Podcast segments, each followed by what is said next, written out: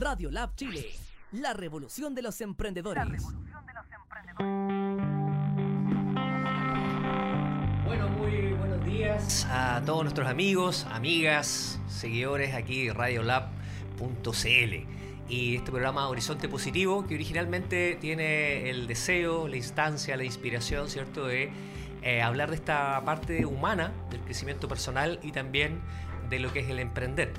Y dadas las condiciones que nuestro país ha estado desenvolviéndose en las últimas tres semanas, es que estamos como entrando en la deriva un poco social y también de las formas comunitarias de organizarnos, porque sabemos que no podemos esperar que de arriba lleguen todas las soluciones, sino que desde las bases, ¿cierto? Hay que aprender a crear eh, gobernabilidad, ¿cierto? Territorialmente. Y hoy día tenemos una invitada muy especial, pero antes voy a... Hola a todos. saludar a la Rosario ahí. Exacto, que estamos aquí como todos los viernes. Eso es. Como tú decías, ya llevamos 22 días de un proceso que algunos le llaman crisis, transformación, el despertar de los chilenos. Y, hoy, bueno, también junto a Fernando, saludarnos, que siempre nos acompaña acá en la radio. el cañón Fernando aquí. Exacto. En plena avenida Providencia con Salvador, ¿cierto? Estamos acá, por aquí, por la ventana, nosotros vemos todo lo que va pasando en el día. Así mm. que también darle las gracias, Fernando, que ahí día a día también se hace presente acá en la, en la radio. Sí.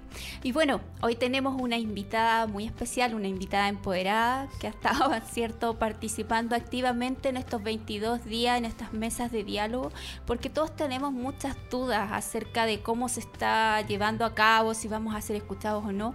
Entonces le damos la más cordial bienvenida a Paula Muñoz ya que ella tiene su sitio web ahí, Unidad Social. Gracias. No, no es mi sitio web. Bueno, de todo el grupo. sí, sí, necesitamos empezar a acostumbrarnos a hablar de nosotros, de la comunidad, de la co-construcción de los conceptos. Maravilloso. Eh, sí, pues en verdad yo ya no sé, tú dices cuánto, 20, ¿cuántos días dijiste? 22 días. 22 días me parece impresionante porque en verdad para mí es como si hubiera pasado un día o un año. No, yo perdí la noción del tiempo, entré como, como en una especie de. Nosotros le llamamos la nave en las comunidades indígenas cuando nos metemos en un cabildo, cuando en, las comunidades indígenas entras, por ejemplo, a un, a un guillatún, cuando vas a participar de un encuentro en, las agrupaciones medioambientales en las que yo estoy, nosotros llamamos el llamado del ciprés, por ejemplo, que fue un llamado en donde subimos todos los que estamos metidos en el tema medioambientalista, los que vivimos en asentamientos sustentables y nos metemos a la montaña cuatro días a repensarnos como organización y, cómo pensamos la vida, que es algo que veníamos ya haciendo hace años. Y siempre le llamamos la nave a este momento en donde tú decides ponerte junto con el resto de las personas en una nave y ya no sabes dónde sales.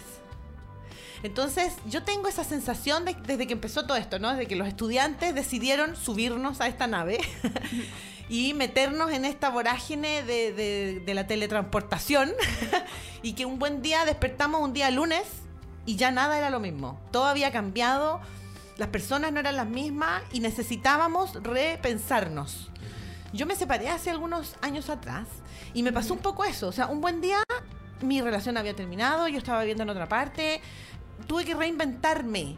Y me acuerdo que la psicóloga me decía, mira, estas transformaciones son como si hubiera venido una ola del mar que te revuelve, que a todo, cualquier parte, y cuando baja la ola, levantas la cabeza y ya nada está en su lugar.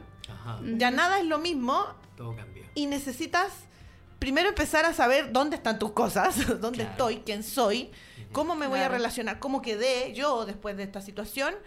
Y, empezar a, juntarme con los demás, como empezar a primero abrazarnos, llorar, soltar lo que ya se fue, lo que ya perdí, lo que ya no soy, y abrazar lo nuevo que tengo, dónde quedé, cuál es este nuevo mundo en el que estamos. Entonces esa sensación yo aún la tengo, porque yo aún estoy, yo creo que todavía estamos en la nave, aún estamos viviendo eso, pero de repente volvemos a nuestra casa y tratamos de tener normalidad, pero no la tenemos aún. Es una ilusión, porque Todavía falta que empiece a notarse las crisis financieras que se van a venir, las crisis eh, económicas por las que vamos a pasar. Por ejemplo, ayer me daban un dato súper fuerte que, yo no lo había visto todavía. Y es que la recaudación del IVA bajó en un, en un 25% en estos últimos días y meses. Mes. Mm, un 45, un 45 un 25% significa que de cuatro personas que están trabajando, una no va a recibir su sueldo o todas vamos a recibir menos. El Estado, por lo menos, digo, no, no, Claro. es tan fácil decirlo. Entonces, nosotros todavía estamos en crisis. No falta todavía. O sea, Claro. lo que ocurrió es que vino la ola y ahora necesitamos ver cómo lo hacemos. Pero estamos aún en la nave y, y estamos navegando. Todavía estamos pa- tratando, pasó la ola, el bote quedó así, medio así, y ahora tenemos que ver qué hacemos. Claro. Exacto. Y ahí, ¿cómo llega Paula a, a los cabildos? ¿Cierto? Definíamos como cabildo como un espacio de participación abierto, de discusión pública, que nos lleva a una reflexión colectiva en torno a las problemáticas que tenemos. ¿Cómo, cómo llega Paula ahí? ¿Cómo llega la Paula? Yo creo que todo en la vida es un caminar. Y un caminar en donde siempre estás en el lugar correcto, a la hora correcta, en el momento correcto. Siempre. El asunto es si es que tú estando en el lugar correcto, a la hora correcta, estás lo suficientemente pendiente de lo que está ocurriendo para hacer lo correcto. Me acuerdo en este sentido de una conversación que tuvimos una vez con un eh, monje tibetano. Y entonces él, que, que es un... No, no, no es tibetano, perdón, es un, un lama de la India. Tengo tantos en mi cabeza que se me confunden. Es un chico, bueno, un caballero que es eh, un swami de Amas. ¿Ubican quién es Amas?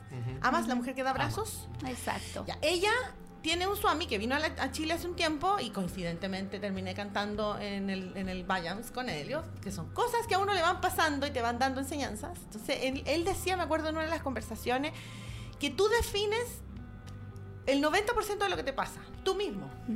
Eh, solo el 10% es una coincidencia. Entonces él hace una historia.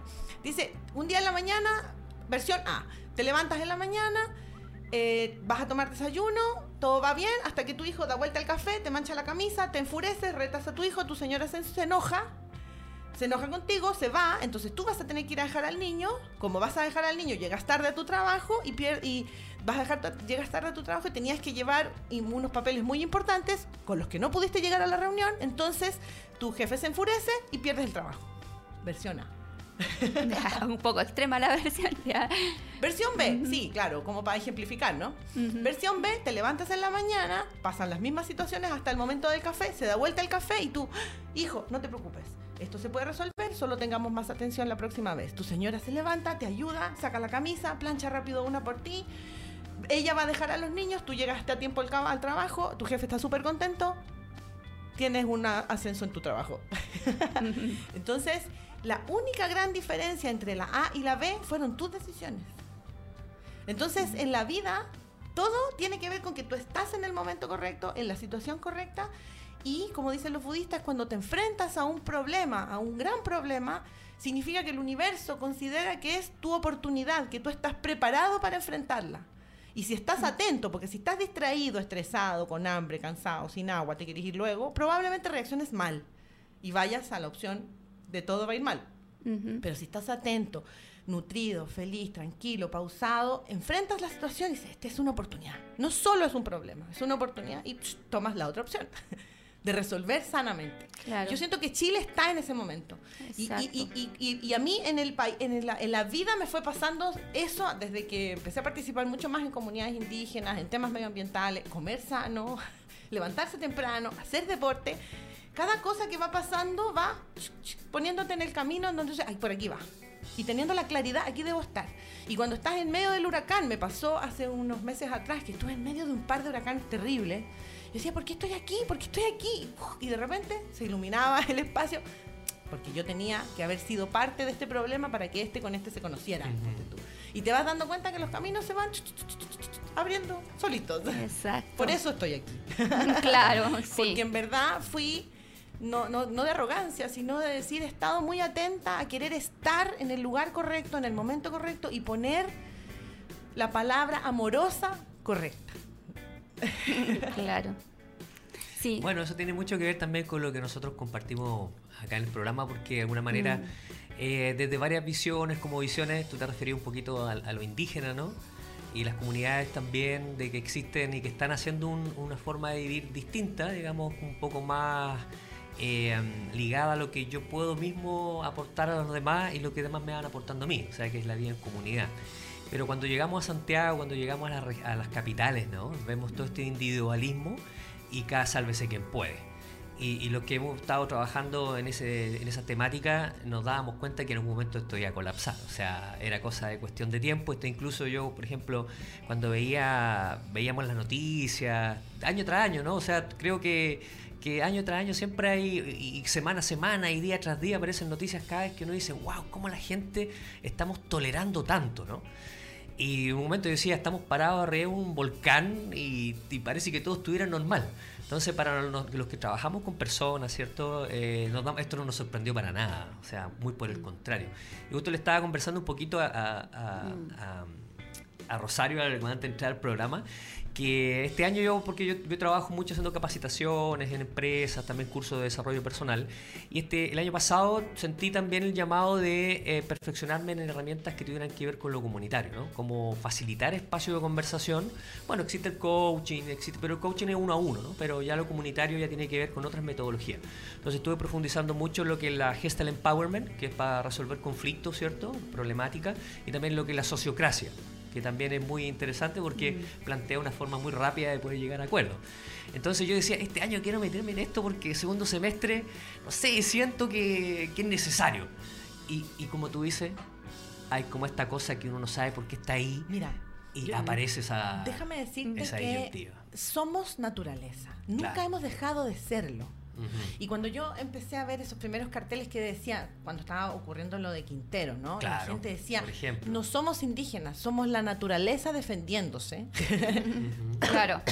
Entonces tú te pones a pensar, wow, hay algo en nosotros que sigue siendo parte de la naturaleza. Cito otro, otro ejemplo más. Tuvimos el martes una reunión con, con Sublet Sí, eh, que fue ahí dado vuelta porque pero es precioso. Mm. Y Sublet me acuerdo, y el filósofo que estaba antes y los que venían después también eh, acordaron, o sea, comentaban lo mismo, que un porcentaje de lo que ocurre es azaroso, ¿cierto? Hay un y hay otro mm. porcentaje de lo que ocurre es hacia donde nosotros vamos caminando y de pronto, pero otro porcentaje de lo que ocurre en la calle, de lo que ocurre en el diálogo, de lo que te va pasando en la vida, eh, tiene más que ver con con, esto de que somos parte de una especie y de un, eh, de un planeta y de un Gaia que, necesita expresarse también. Entonces, una buena, por eso que también ocurre que esto pasa y todos estamos así como, no sabemos muy bien cómo es nuestra sociedad ahora, porque es la sociedad desde lo inconsciente la que aflora y busca su camino. Lo que hicimos durante todo este tiempo de pragmatismo, y de años en donde nos pusimos al servicio de la ciencia. Le creímos, fue fe en la ciencia. La ciencia, las matemáticas exactas, los números, los cuadrados, los triángulos, lo concreto. ¿Sí? Y le creímos a la ciencia por todos estos años y, seguimos en esa línea, ¿no? Tuvimos muchos años caminando, caminando, caminando, ganar dinero, tener plata, tener un auto, tener una casa, la estructura, la vida, el dinero, triunfador, la plata. Pero en un momento que yo creo que ustedes lo tienen que haber venido viendo, ¿no? Que era esa sensación profunda del ser, de decir, yo no puedo seguir viviendo para trabajar y trabajar para vivir. ¿Dónde están mis hijos? ¿Dónde está el amor? El segundo de acostarme bajo un árbol y mirarlo sin tener nada en mi cabeza más que el movimiento de las hojas. ¿Dónde están las lagartijas? ¿Dónde están los niños que perseguían lagartijas? Entonces, cuando eso empieza, que es la naturaleza, el inconsciente, empieza a dar de golpe, oye, algo en el sistema está mal. Algo en el sistema está muy mal. Y entonces todos empezamos a sentir ese golpeteo de que este sistema, este zapato ya no nos queda. Crecimos la humanidad creció en su conjunto y ya este zapato de la esclavitud en el sistema no funciona. Y un buen día, los alumnos, que generalmente son los estudiantes, siempre son los jóvenes, porque ellos son los que van a tener que vivir la siguiente generación. Entonces ellos, cuando tú tienes 17 años, es un momento, entre los 15 y los 17, un momento clave de tu vida, porque tú estás decidiendo el yo y cómo voy a vivir mis próximos años. ¿Cuál es el mundo en el que me quiero insertar? Y si un joven de 15 años mira el mundo ese yo no es el mundo que yo quiero. Y ese es su momento de cambiarlo. Y en ese momento ellos nos despabilan, oye, hello, este no es el mundo, porque yo no voy a tener... Fíjate que esta revolución es aún más grave que las anteriores, porque aquí el joven dice, este es un mundo donde yo no voy a poder ni siquiera seguir viviendo, donde yo ya no tengo ganas o no tenía hasta hace 20 mm. días atrás, ¿no? Hoy día hay esperanza. tengo pertenencia. No voy a tener dónde vivir, no van a haber bosques, no van a haber ríos, ya no queda mar, la alimentación es una basura, o sea, no quiero ni nombrarlas porque eso es parte del pasado, o sea, eso es lo que no queremos. Construyamos una sociedad juntos que nos permita vivir. Algo tan básico y primitivo como vivir. Ahí estamos. Ahí estamos. Y Claro. claro, en esa deriva es importante, Claro. es- esa, como dices tú, el, el estar presente Mm. y desde dónde estoy hablando, dónde digo lo que digo, porque muchas veces lo que vemos en las redes sociales ahora es que la gente está hablando desde la emocionalidad de miedo. Y por Exacto. tanto, cuando yo tengo miedo, se me estrecha la mirada y empiezo a ver todo blanco y negro. Y resulta que acá no es blanco y negro, hay muchos matices que tienen que emerger y precisamente eso es la- lo que estamos... Tú nombraste Claro. algo que me olvidé Sí. como profundizar, perdón. Eh, hablaste Ajá. de la sociocracia. Sí, Qué lindo que estemos hablando de la sociocracia. Yo participo de una red, de una agrupación de asentamientos sustentables. Participo de. Casa Quinta, que es por la quinta región, un grupo de asentamientos sustentables y, y proyectos medioambientales que nos reunimos en la zona de la quinta región. Así como esa existe en la región metropolitana, existen al sur varias, varias agrupaciones que han ido poniendo sus propios nombres. No todas tienen necesariamente el nombre de la región, ¿sí? Algunas son un poco más grandes, otras más chicas. Al norte hay un poquito menos, pero también las hay. Y esa red de asentamientos sustentables conforma una más grande que se llama Casa Chile. Y Casa Chile pertenece a su vez a, un, co- a, un- a- a una red de asentamientos sustentables a nivel latinoamericano que se llama Casa Latina. Y a nivel mundial una red de asentamientos sustentables que se llama YEN, la red de asentamientos sustentables del mundo.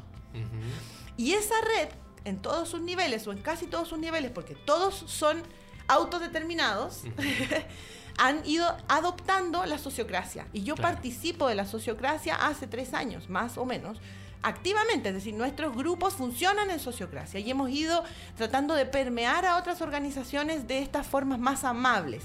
Si yo pudiera resumir la sociocracia en poquitas palabras, diría que permite formas de autogobernanza más amigables, más... Piensa que estamos hablando de movimientos medioambientalistas, entonces son más eh, bio... eh, ¿Cómo decirlo? Como más orgánicas, más biológicas, en el sentido que trata de replicar los aprendizajes del bosque. Ajá. Y también eh, permite formas de, de decisión que permita no... Que aquí hay un detalle que, paréntesis, la democracia, mi mamá siempre lo decía, es la dictadura de las mayorías. El 50 problema que tiene la democracia es que se impone la mayoría.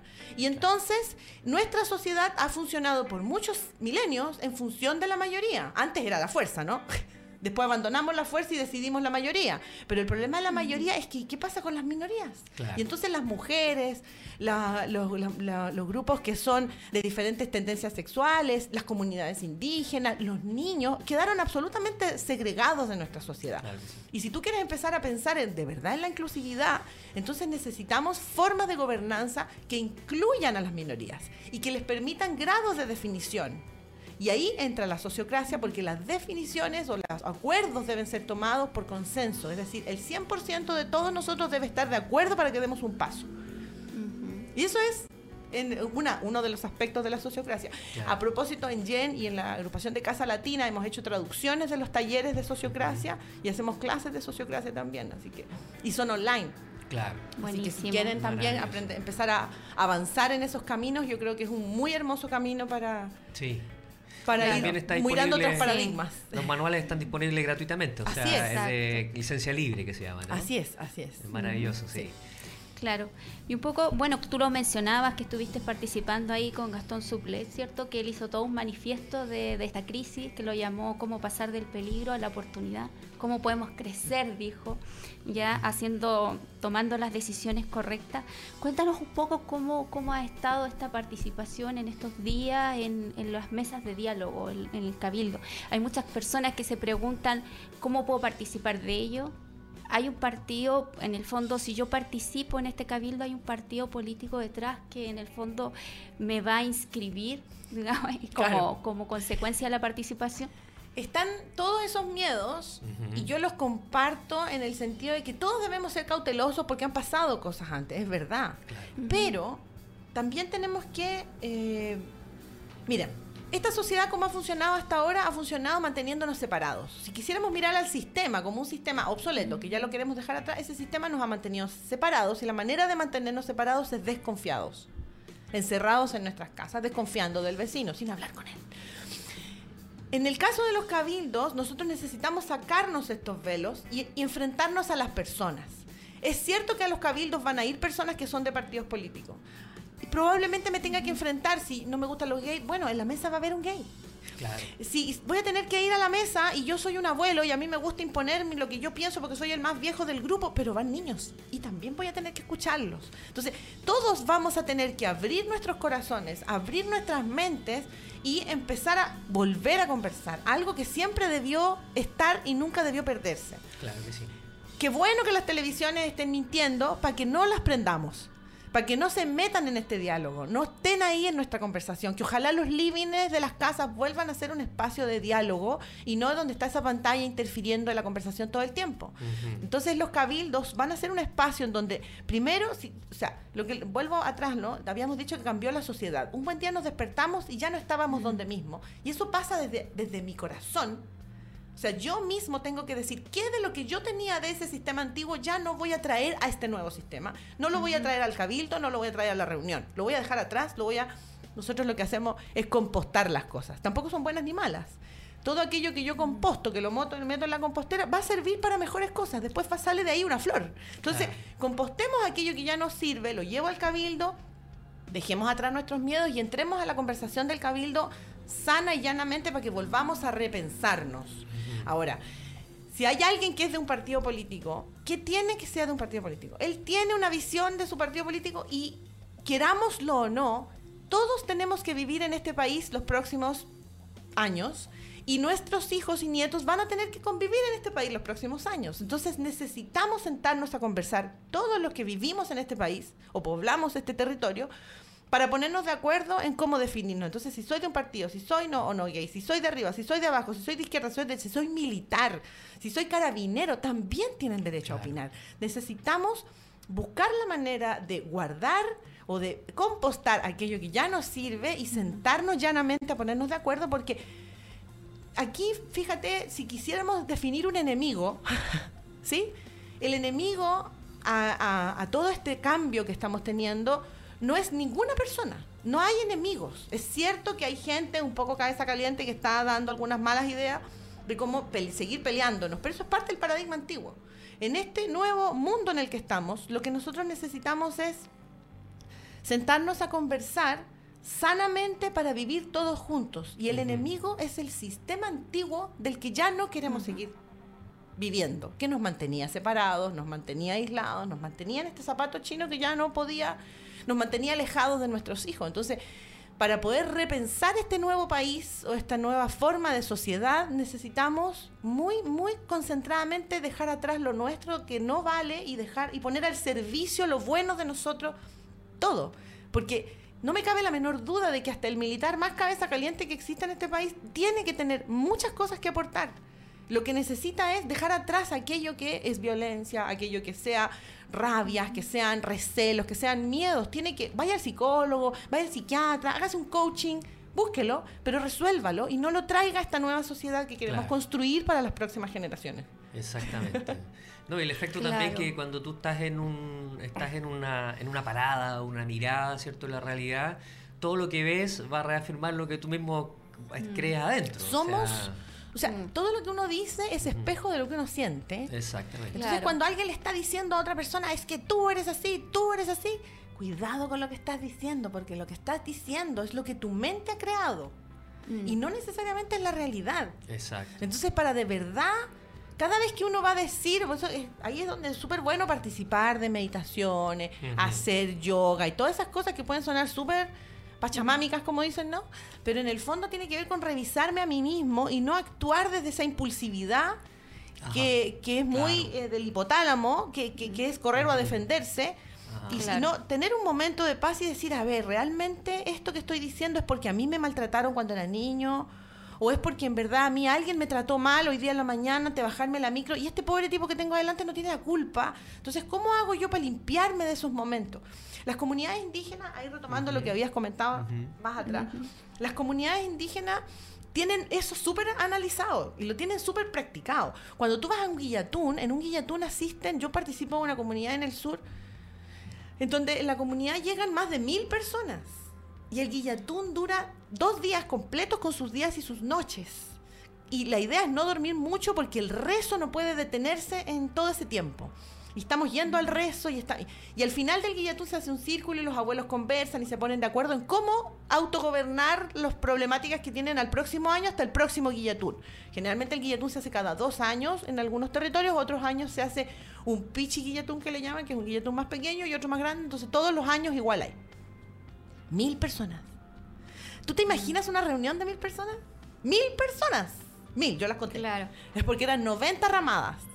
Y cada familia en una ramada, multiplica. Entonces, ellos tienen tecnologías para poder hacer estas reuniones de manera saludable. ¿Y cómo lo hacen? Por ejemplo, hacen un saumerio, ¿vi? Sauman Antes, antes de claro. entrar, ¿ves? Entonces, ¿qué es saumar? Saumar, tú podías decir, pero qué cosa tan pachamámica, por favor, y, y vamos a empezar a creer en... No, ellos sabían que tú necesitas un momento en que tus sentidos, el calor, el olor, la visión, sean permeados y decir, este es mi momento de estar en mí. Y aquello que dejé, que, que alguien me gritó en la mañana, que me puse un calcetín y tenía un hoyo y fue una lata, me tuve que poner este otro calcetín que no me gusta, no sé. Todas esas cosas que te pasaron en el día queden atrás, queden afuera. Yo no los traiga a esta reunión porque no son para esta reunión. Entonces, el momento de entrar a la reunión, entro limpio, entro puro, entro tras- tra- transparente. En tu centro. En tu centro, claro. Y si en algún minuto alguna de las abuelas que está sahumando la reunión ve que alguien se empieza a poner así, lo que pasa es que tú eres un no sé qué, entonces la abuela ¿qué hace? Viene con el sahumador y te lo pasa por delante. ¿Y qué te está diciendo? Cálmate. Eso no lo traigas aquí. Claro. Sácalo para afuera.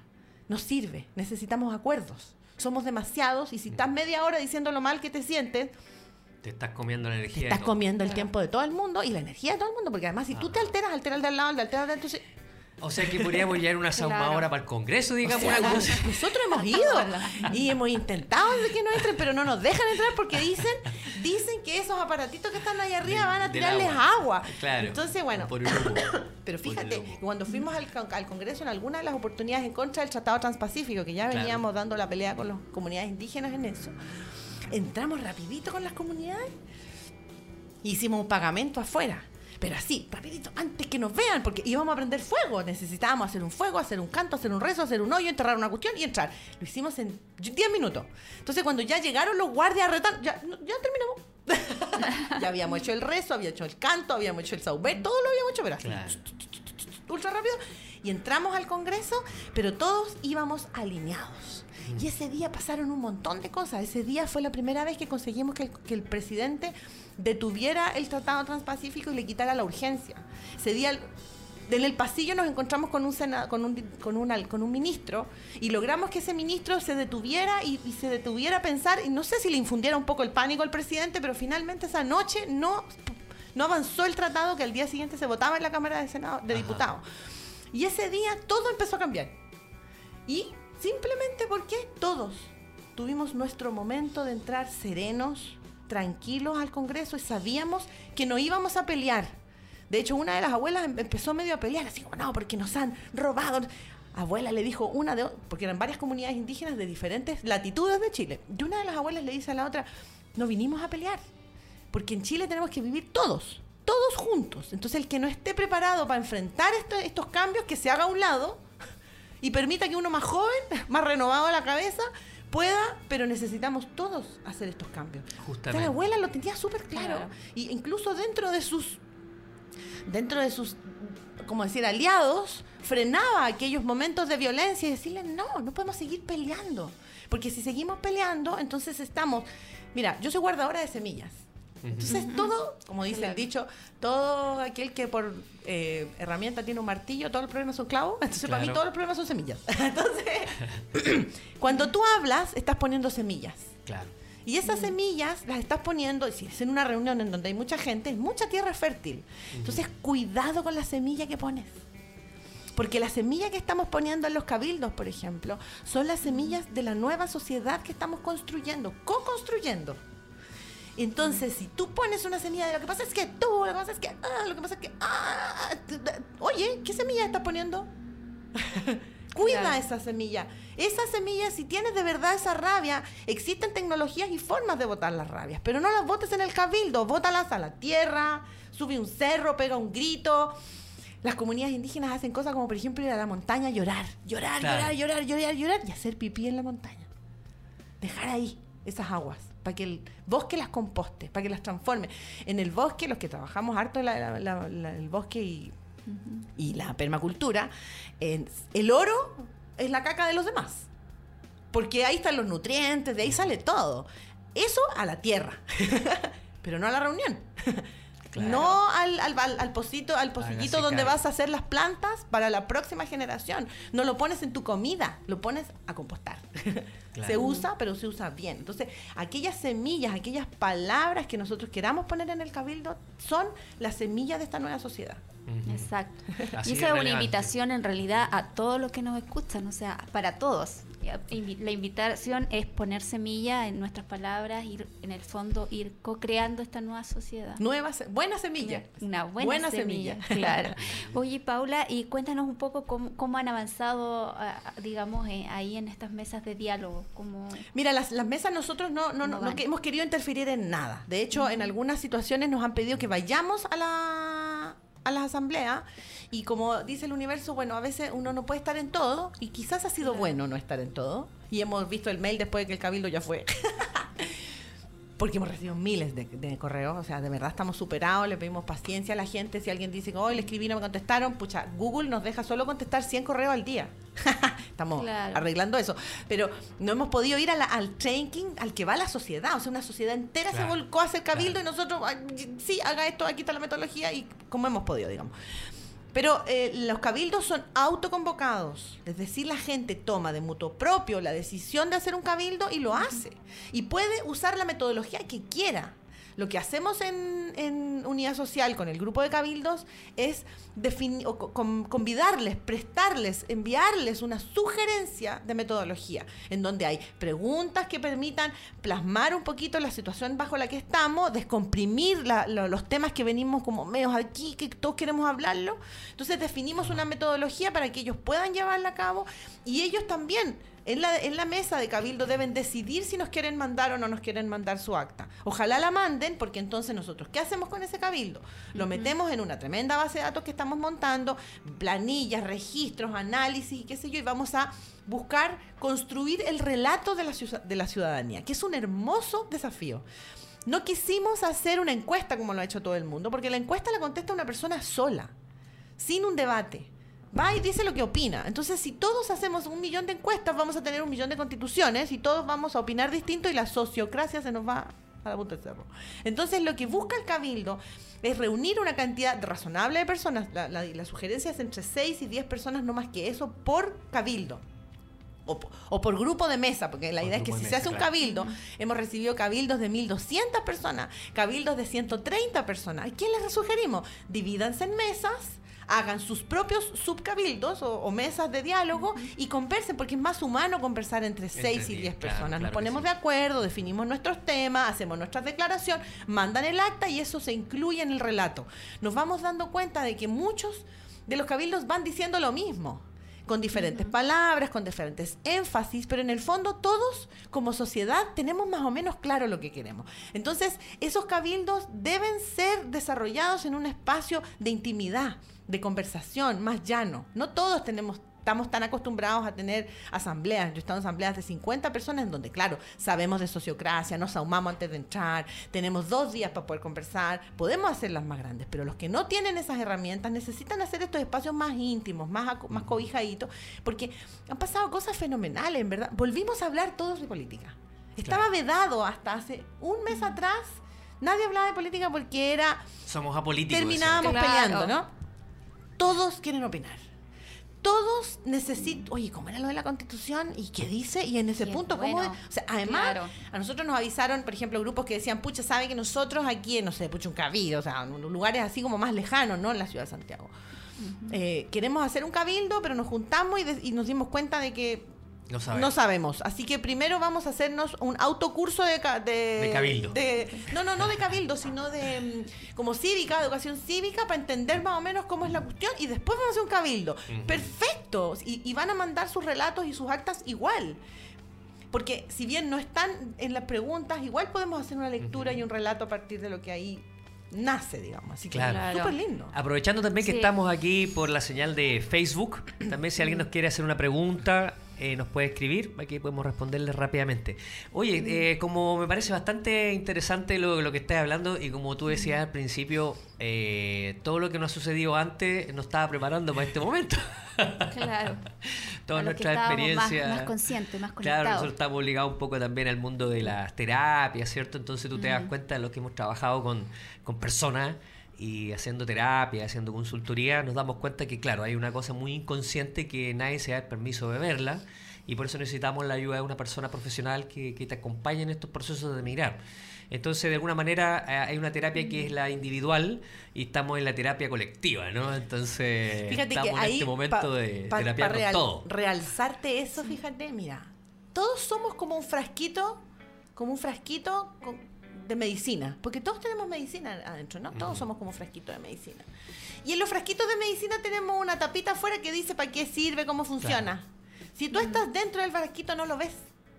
Necesitas del otro para que te diga quién eres también. Claro. Entonces es súper interesante esto de sentarnos a, a mirarnos, a conversarnos y, y tener esta retroalimentación de decir, sí, eres una buena persona, eh, eh, tienes todas estas características buenas y también tienes, tu lado oscuro es este. Y tu lado oscuro no es ni bueno ni malo. Tu lado oscuro es tu lado oscuro. Y tu lado oscuro sirve a la sociedad también y entonces ve cómo lo pones al servicio para que eso también sea saludable. O cómo tú te perdonas a ti mismo y decides de esas cosas oscuras, seguir trabajándolas y transformarlas en algo positivo de nuevo. Porque el día, el- la vida tiene día y noche y la noche no es mala. Claro. La noche es el tiempo de descanso, la- el tiempo en que me voy hacia adentro, el tiempo en donde yo me limpio, en donde yo me lavo. Entonces, esas cosas necesitamos volver a verlas y, y no seguir con este paradigma antiguo en donde hay cosas buenas y malas, Ajá. sino que hay lados claros y lados oscuros. Justamente, y creo que también es clave lo que tú decías, porque ahora, por ejemplo, ya apareció Copec, que va a pagarle 500 mil pesos a todos sus bomberos, ¿no? Que recargan benzina. Entonces, algunos publicidad pueden publicar esa noticia, entonces viene el comentario, ay, y si podían haberlo hecho antes, ¿por qué no lo hicieron? Pero eh, eh, que por un lado uno dice, sí, ¿verdad? Podían haberlo hecho antes, ¿no? Pero también no nos sirve quedarnos en la recriminación, porque si ya se abrió ese espacio, bueno, qué bueno que, la- que- que reflexionaron los empresarios y si pueden pagar 500 lucas, qué bueno. Pero no vamos a estar cobrándonos las heridas de hace un año, 10 años, 20 años, O 30 sea, no años. es tiempo de cobrar Claro. heridas. Claro, no es No. Tiempo. de te voy a cobrar hacer, heridas. Te voy a hacer un ejemplo, voy a volver a citar a las comunidades indígenas que me encantan. Cuando tú estás en una meditación profunda de varios días, en las comunidades de México, por ejemplo, y está la gente en el rezo. En el rezo es como en el objetivo, ¿no? Claro, propósito. Entonces está el fuego en el centro y la gente estuvo toda la noche cantando y está ahí con sueños, sí, pero no importa, hay que seguir en el rezo porque es como una lucha contigo mismo, ¿no? Seguir en el rezo.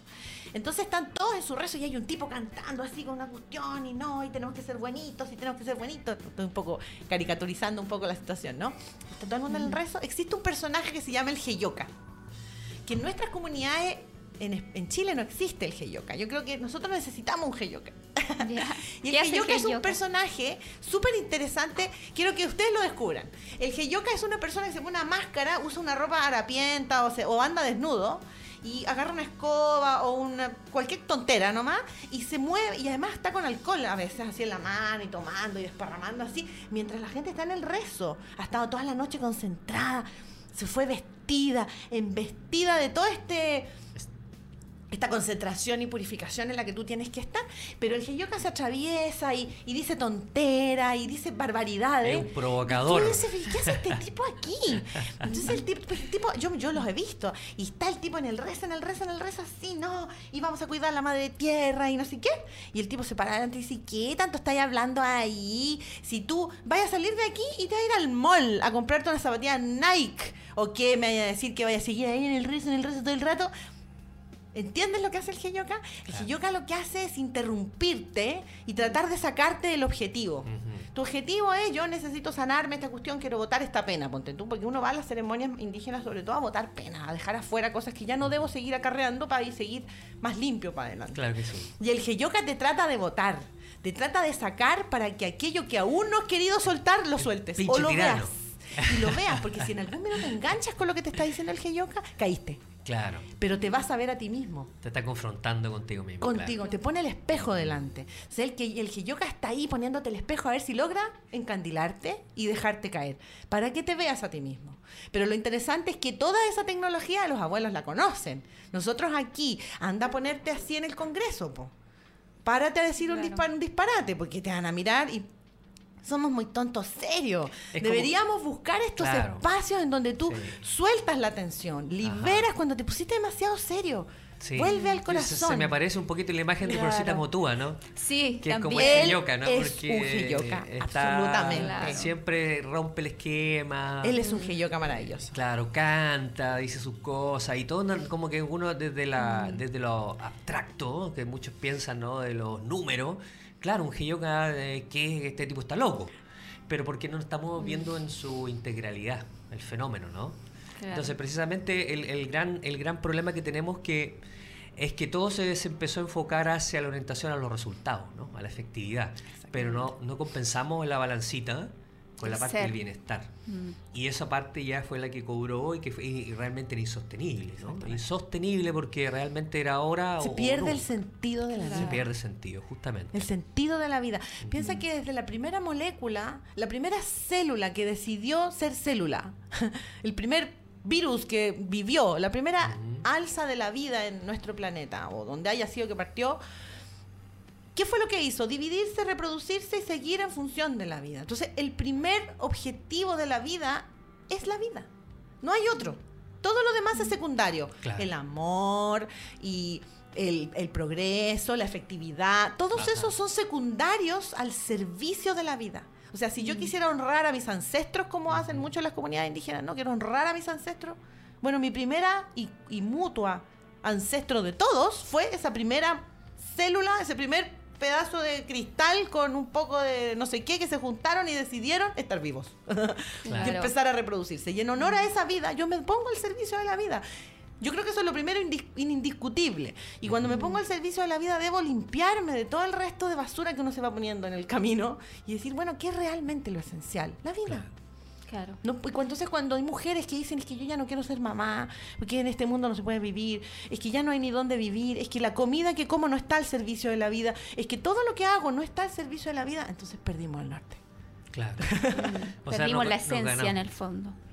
Entonces, ahora es volver a conectarnos con ese ser, retomar, tomar conciencia real de lo que está pasando y poder, digamos, a partir de ahí empezar a construir la sociedad que queremos. Exactamente.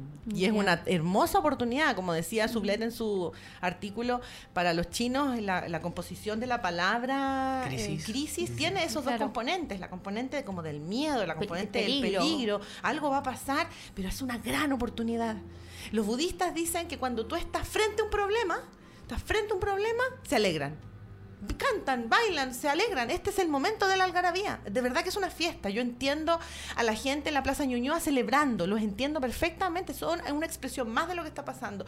Porque el universo considera, según los budistas, ¿no? Considera que tú estás en el momento y tienes las herramientas para poder superarlo, cerrar un karma cerrarlo, o sea, es decir, ya no caer en el mismo juego anterior y traspasar ese momento y reconstruirte a ti mismo en un nuevo, en un nuevo yo.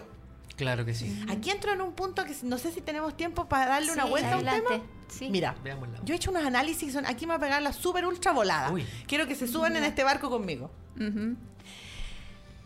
Antiguamente, bueno, y nosotros en los gobiernos anteriores y en particular en el gobierno de Pinochet ocurrió un fenómeno en donde hubo un derroque de un, de un presidente, se violó los derechos humanos, pasaron todas aquellas cosas que no quiero ni nombrarlas para no traerlas a este espacio. Y pasaron muchas cosas que no son nada de buenas, En este caso, es como que la tortilla se hubiera dado vuelta, no sé si lo ven. Es un presidente que está de derecha, un presidente que tiene el poder y, y- y el pueblo se alza y es como que si por un instante se hubiera querido autoderrocar. Los primeros días fue un poco loco, ¿no? Eso de que saca a los militares a la calle, pero como si él es el presidente. Pasaron cosas súper extrañas y si, si uno lo mirara desde este como visión más budista, más kármica, uno diría, estamos ante el pago del karma anterior. Estamos al otro lado, ¿sí? Y la sociedad chilena tiene ese momento maravilloso en donde de verdad necesitamos la lucidez para poder decir, estoy frente al karma, estoy frente a la vuelta de la rueda, está todo al otro lado. El gobierno, el, no el gobierno, perdón, lo- lo- la, la gente en la calle tiene en este momento en sus manos el cuchillo con el que podría cortarle la cabeza, como hicieron los franceses, ¿no? Al- a, un re- a, un- a este dictador, entre comillas, porque ya están pidiendo que, que renuncie Piñera, como lo han dicho, ¿no? Entonces mi pregunta es, ¿queremos los chilenos ser el malo de la historia anterior? Claro. Porque entonces solo vamos a darle vuelta al karma. No está bien. No está bien pedirle a Piñera que no sea presidente. No, porque claro. entonces estaríamos haciendo lo mismo que ocurrió Claro. en la época de la dictadura. Estaríamos- Entonces nosotros necesitamos, ahí es cuando la persona dice, este es mi momento donde el budista se detiene, piensa, reza, respira profundo, toma agua y respira 10 veces y si aún no sale una palabra bonita, des- respira 10 veces más. ¿Cómo hacemos los chilenos para tomar ese momento, este momento de calma y decir, no voy a cerrar este karma, no voy a volver a cometer el mismo error? Porque tengo la posibilidad, en este momento tengo yo el cuchillo en mi mano, tengo yo el, el- el- el- el arma para poder zanjar esta situación. Pero quiero seguir en el karma. Ahí se me aparece la imagen de un libro de Claro. del Bhagavad Gita, ¿cierto? De, de los amigos Hare Krishna. Sí. Me acuerdo que está la imagen de un cerdo con cuerpo de hombre, con el hacha en la mano, y hay un cerdo con cara de hombre, entonces se vuelve a repetir el karma, ¿no? el- O sea, o sea, yo vuelvo a cobrar venganza y, Exacto. y eso perpetúa el problema. Pero, claro, entonces Claro. lo único que nos va a pasar es que en 100 años más vamos a estar donde mismo. Claro. ¿Queremos eso para nuestros hijos? Exacto. Es- Queremos volcar todo este odio que tiene la, la gente del pueblo contra los imperios y contra las transnacionales y, y de romp- y romper los bancos y que todo ese odio quede allá para que los hijos de esas personas en 100 años más nos vuelvan a cobrar la historia. No. No, o sea, ahora es el momento del perdón, de la paz, de la, de la visión, el rezo y decir, a ver, ¿a dónde está mi objetivo? Mi objetivo es una buena sociedad. Claro. Y si quiero una buena sociedad, entonces hagamos un plebiscito, por ejemplo. Definamos, preguntémonos a nosotros, permitámosle a este presidente, a ver si por fin se ilumina, permitámosle a este presidente o apretémosle lo suficiente contra la pared para que el tipo haga un plebiscito y sea él quien nos permita, imagínate, un presidente de derecha permitiéndole al pueblo de Chile hacer un plebiscito. Hagamos un plebiscito. Defina, pregúntele, señor, al pueblo si quiere cambiar su constitución. Y si el pueblo dice que sí, cambiémosla. Y después volvemos a preguntarle cómo. Si él, ah, si nosotros nos damos ese permiso, vamos a cerrar el karma. Claro. Pero si le cobramos la, perdón, si le cobramos la cuenta a él, vamos a seguir en el Vamos a seguir atrapados en la es un misma momento tan importante, tan importante en donde de verdad la claridad mental es tan importante. Eso Entonces- como lo que señala la gente, de que en el fondo la violencia solamente nos va a llevar a más violencia. Más violencia. Entonces, es poder sentarnos ya, empezar a, a A reflexionar. reflexionar. Sí, está, y estamos en este momento. Bueno, vamos a hacer un resumen del, del, del, del, Sí, del- del del capítulo programa de- hoy día porque ya se nos fue el, el la hora. Se fue volando. Y Mm. primero, primero de todo, rescatar que hay tecnologías, ¿cierto? Tecnologías que son. La tecnología no es solamente el Mm. celular, la tecnología también son formas de, de comunicarnos. Y una de esas que estuvimos destacando mucho es la sociocracia, que tú puedes buscarlas ahí en, en internet, hay manuales disponibles. Eh, está también todo lo ligado, sociocracia para qué? Para poder tener un diálogo desde una, digamos, neutralidad. Sí, y, y poder de alguna manera ponerme al servicio del resultado que queremos obtener. En este caso, ¿cuál es el resultado que queremos obtener? Es generar una nueva conversación, es generar nuevos espacios de entendimiento y obviamente volcarnos hacia las soluciones. ¿sí? Y esto es importante también porque mientras no nos organicemos y no tengamos esa conversación, va a seguir operando la violencia porque es la única forma que es, es lo lógico que va a pasar. Mientras yo, por ejemplo, es muy muy muy importante la enfermedad, ¿no? Cuando te viene una, una fiebre, te viene una fiebre, estás un tiempo con fiebre, pero si no te cuidas, no tomas agua, no tomas un medicamento, no te haces tu, tu en camita, esa fiebre va a seguir. Entonces aquí es lo mismo, nos está invitando a, que nos repleguemos, conversemos con la gente que está cer- cercano a nosotros para volver a, generar esta atmósfera de recuperación, ¿no? de, de sanidad. Y decir, ok, ¿desde dónde voy a publicar en Facebook? ¿Desde dónde voy a debatir? ¿Desde dónde voy a poner mi ejemplo? ¿Voy a seguir cobrando las heridas del pasado o me voy a volcar hacia el frente? ¿Sí? Es como, Claro. es que vamos a mirar al futuro con una esperanza. tenemos que convertirnos un poquito nosotros que somos emprendedores, estamos en un emprendimiento que tiene que ver eh, ya de una forma, partimos desde lo espiritual hacia lo físico y no desde lo físico para que algún día lleguemos a lo espiritual, ¿no? Exactamente. No, al revés. Claro. Es de adentro hacia Desde afuera. adentro hacia Claro, afuera. No hay es otro que camino. hay que ser el mejor ejemplo de tu discurso. Ajá. O sea, yo me he dado cuenta que con los años da un poco lo mismo lo que dices. Todo lo que podamos decir aquí, probablemente yo todo lo que diga aquí suena súper lindo. Pero alguien va a ir y va a decir, probablemente se metan a mi Facebook y a ver si es cierto todo lo que dice que hace. Si lo hace y lo dice, ah, ahí toma valor. Porque en verdad tienes que ser el mejor ejemplo de tu discurso. Tienes que. Se enseña con el ejemplo. Somos monos y no hemos dejado de ser monos. Y El copiando. ejemplo, Ah. el ejemplo y la consecuencia de lo que dices y lo que haces es lo Claro, fundamental. acá hemos hablado mucho sobre la, la coherencia de lo que sientes, lo que piensas, lo que dices y lo que haces. Claro, Fíjate, esa antología ¿Cómo ocurren las cosas en la vida? Primero lo sientes en lo profundo de tu ser. Después eso se transforma en un pensamiento. Y ese pensamiento le das vuelta, le das vuelta hasta que se transforma en palabra. Se transforma en palabra y en acciones con tus manos y ahí las cosas las transformas en realidad. Claro. No hay otro camino. Ese es el camino, camino. No es que de repente se te ocurrió así porque sí, Luis. No. Porque en el fondo de tu corazón ocurre algo. Entonces, cuando quiero hacer algo, quiero decir algo, igual es bueno repasar para atrás. ¿De dónde viene esto? ¿Viene de una pena? Sanemos la pena para que no vuelva a querer salir y así yo ya los resuelva. O no, viene de lo profundo. Yo siento que necesito caminar este camino. Camínelo entonces. Camínelo y hágalo realidad. Y más que desde el Claro. discurso, hacerlo real. Coherente. Claro. Yo también quería cerrar el capítulo de hoy con una frase, ¿cierto?, que está publicada, que, que es hermosa, que dice que el cambio no vendrá por medio de las religiones, ni de los políticos, ni del gobierno. El cambio real y profundo se dará desde cada ser humano que asuma la responsabilidad de sus propios actos y tome conciencia de este efecto y de lo que tiene su entorno y por medio de su comportamiento, que es un poco cerrar entre el pensar, el sentir y el hacer. Ahí está. Muy bien, Eso. muchas gracias. qué bueno, qué bueno. Gracias, gracias por la invitación. Muchas gracias a todos y próxima semana vamos a tener otro invitado especial. Vamos, estamos viendo de cuál de todos los invitados especiales Ay, vamos a traer. Porque hay tanta gente que está aportando, ¿cierto? Que a esta, a esta forma. Y el mensaje es, seamos coherentes con nosotros mismos y tengamos esperanza en lo que se está creando. No nos quedemos en, este, en esta nube que hay Claro. de, de, de neumáticos quemados, digamos así. Pero veamos más allá, ¿cierto? Porque esto va a decantar, la violencia ya se está, digamos, de una manera Apaciguando. eh, apaciguando y lo que va a perdurar es precisamente las formas de conversaciones que nos van a permitir, obviamente, tomar decisiones territoriales con mi vecino, con mis comunidades, acercarnos a nuestros vecinos, generar espacio. Así que, ¿qué es lo que ha pasado positivo en este toda esta crisis social? Es precisamente eso. Cómo nos hemos Claro. conectado con incluso más tiempo para nuestra familia. O sea, se- las prioridades empiezan a caer solitas. ¿sí? Esto es muy bueno. Con esto que ha pasado, las prioridades se empiezan a ordenar en mi vida. Y eso es lo que tenemos que mantener al frente. Así que muchas gracias, Horizonte Positivo. Vamos a dejar eh, este programa eh, en la red. Sí. Va a estar también en nuestros canales de YouTube y obviamente por radiolabchile.cl. CL. Así que nos Así que vemos. la gracias, Paula. semana. Gracias. Éxito ahí con los cabildos. Gracias. Eso. gracias. Muchas gracias a todos.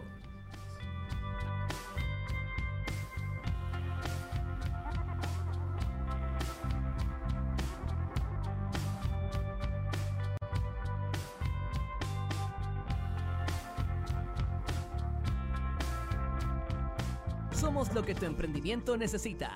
Un shot de motivación en Radio Lab Chile, la radio de los emprendedores.